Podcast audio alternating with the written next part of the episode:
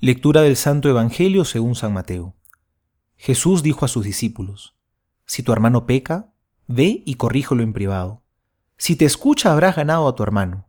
Si no te escucha, busca una o dos personas más, para que el asunto se decida por la declaración de dos o tres testigos. Si se niega a hacerles caso, dilo a la comunidad. Y si tampoco quiere escuchar a la comunidad, considéralo como pagano o publicano. Les aseguro que todo lo que ustedes aten en la tierra quedará atado en el cielo, y lo que desaten en la tierra quedará desatado en el cielo. También les aseguro que si dos de ustedes se unen en la tierra para pedir algo, mi Padre que está en el cielo se lo concederá, porque donde hay dos o tres reunidos en mi nombre, yo estoy presente en medio de ellos.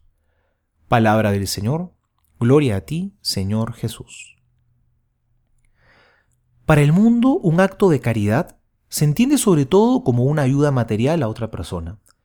Pero para nosotros la caridad no es solamente eso. Porque en realidad uno de los actos de caridad más altos que puede haber es llevar a otra persona a que se encuentre con Cristo.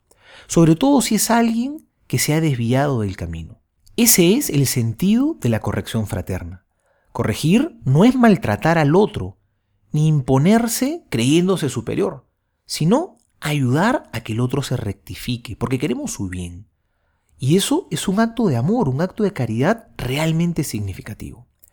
Estar al servicio de nuestros hermanos demanda de nosotros salir de nuestro confort y comodidad para salir al encuentro de los demás e invitarlos a cambiar en lo que necesiten. Ayudarlos a no dejarse vencer por las pequeñas infidelidades que llevan lentamente a las grandes traiciones. Decirles sin miedo las palabras correctas en el momento oportuno.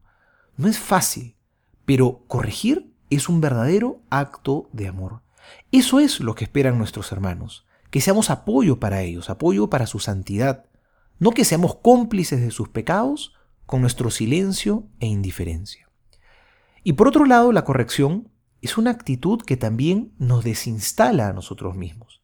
Nos pone en actitud de combate, nos pone en guardia contra el maligno. No nos olvidemos esto. Somos guardianes de nuestros hermanos. Que un día Jesús pueda decir de nosotros, como dice el texto que acabamos de oír, que por nuestra corrección hayamos ganado a nuestro hermano. No hemos dejado que nuestro hermano se pierda.